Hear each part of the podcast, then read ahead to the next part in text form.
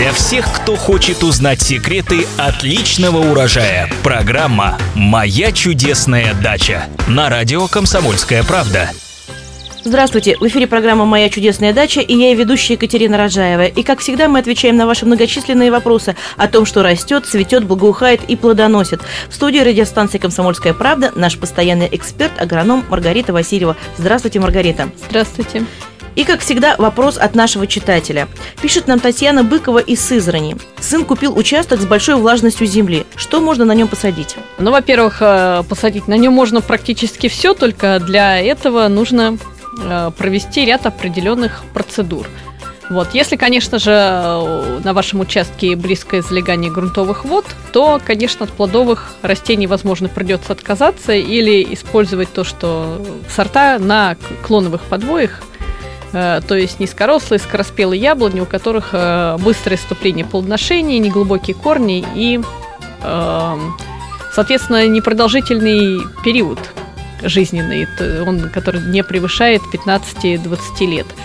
Вот, а, соответственно, на таких э, поверхностная корневая система у таких растений, как абрикос, например, абрикос очень редко располагает свои корни вглубь почвы, они чаще всего растут поверхностно.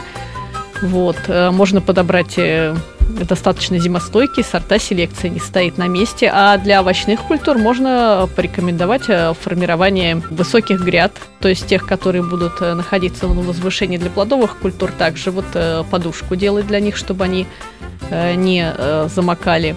Соответственно, можно использовать дренажи, делать водоотводные канал, каналь, канавки по периметру участка, Возможно, делать э, какие-то канавки и не только по периметру, а делать и на самом участке. И при создании гряд можно использовать дренаж, и в качестве дренажа использовать песок.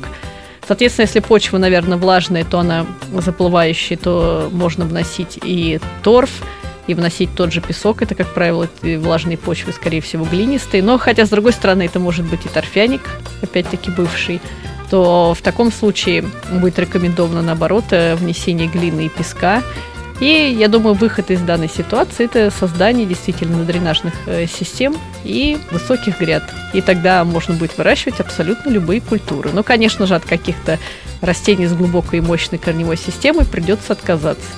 Спасибо большое за интересный ответ. А, напоминаю, задать свои вопросы, а также прочитать ответы на них вы можете на нашем сайте kp.ru в разделе «Моя чудесная дача» в рубрике «Эксперты».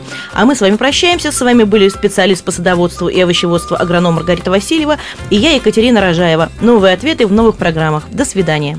По пятницам, субботам и воскресеньям слушайте на радио «Комсомольская правда» программу «Моя чудесная дача».